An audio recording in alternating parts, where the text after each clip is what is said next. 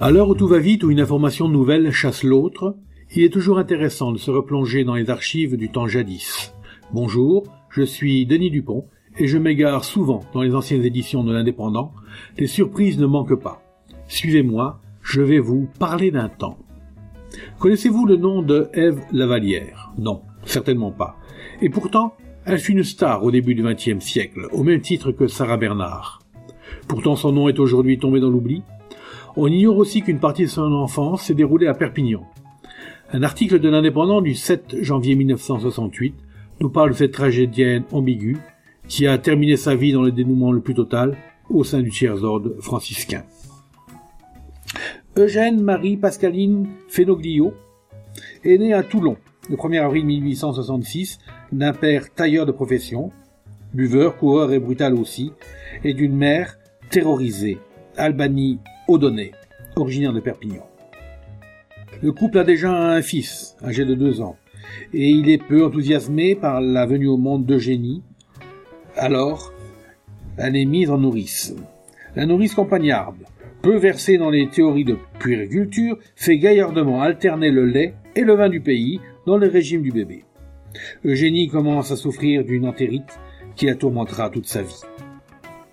Il y a bien autre chose qui tourmente Madame Fenoglio. Au fur et à mesure que passent les années, les scènes de violence auxquelles se livre son mari deviennent de plus en plus véhémentes. Plusieurs fois déjà, Madame Fenoglio a dû en hâte venir se réfugier à Perpignan en attendant que la crise soit passée. Un jour même, elle débarque avec sa fillette, alors âgée de 10 ans, chez sa marraine, Madame Garnier, rue Saint-Sauveur, dans l'intention de ne jamais plus revoir ni Toulon, ni son époux. La petite Eugénie est confiée à l'institution du Bon Pasteur, que dirige les sœurs Guinard, pour y compléter des études jusque-là fort sommaires et y préparer sa première communion. Son séjour dans l'austère institution semble avoir été un peu agité.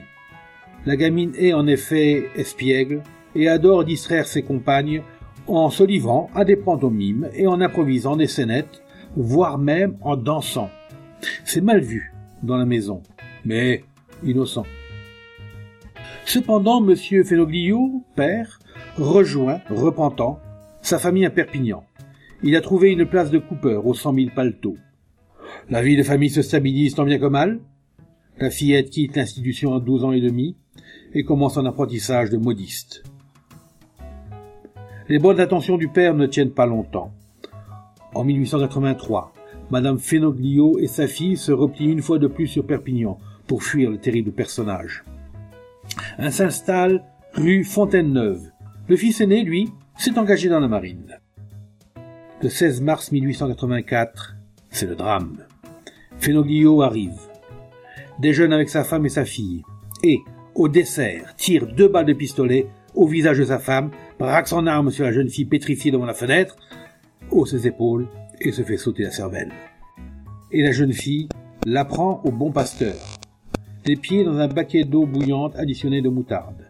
C'est, paraît-il, la technique qui convient pour éviter le transport au cerveau en cas de mauvaise nouvelle. Eugénie préfère quitter ses religieuses à la thérapeutique cuisante et au sentiment très froid envers la fille d'un assassin.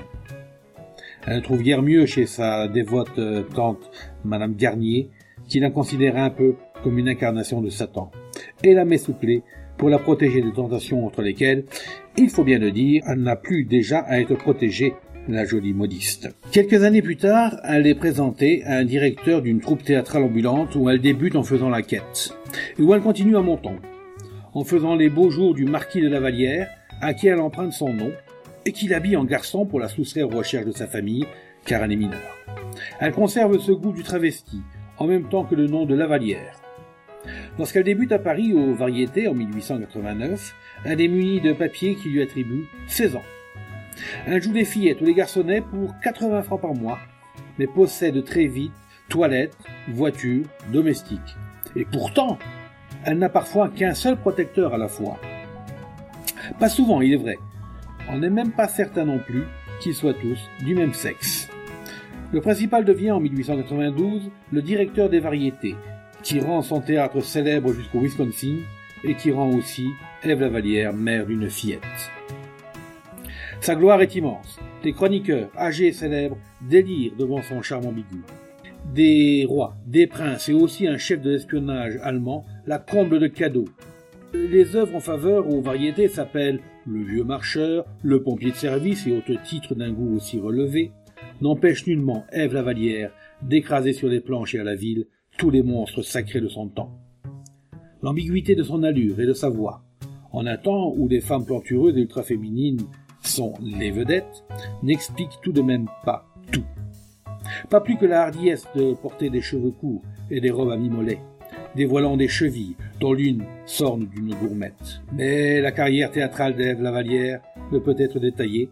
Elle se résume d'ailleurs en une suite ininterrompue de triomphes dans tous les rôles les plus divers, y compris celui de Napoléon, entre 1892 et 1917.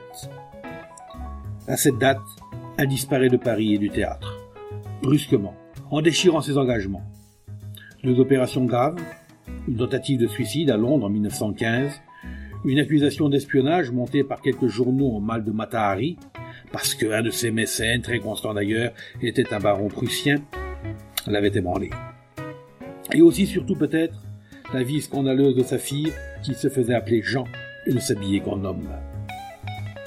Lorsqu'elle est morte en 1929, après des années de terribles souffrances physiques, car sa santé s'était délabrée, le bon curé du village à qui elle devait sa conversion pleurait en disant C'est une sainte. Car Ève Lavalière, évocatrice et symbole de tous les démons d'une époque, avait quitté Paris et le théâtre sans capotinage, sans retour, sans regret, pour entrer en religion.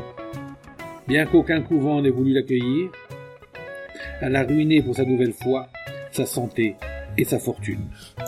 Ce n'est pas pour le plaisir de sortir en beauté en créant son dernier rôle, celui de Marie-Madeleine. C'était Je vous parle d'un temps, un podcast présenté par Denis Dupont, produit par l'Indépendant, à retrouver ici même, chaque semaine.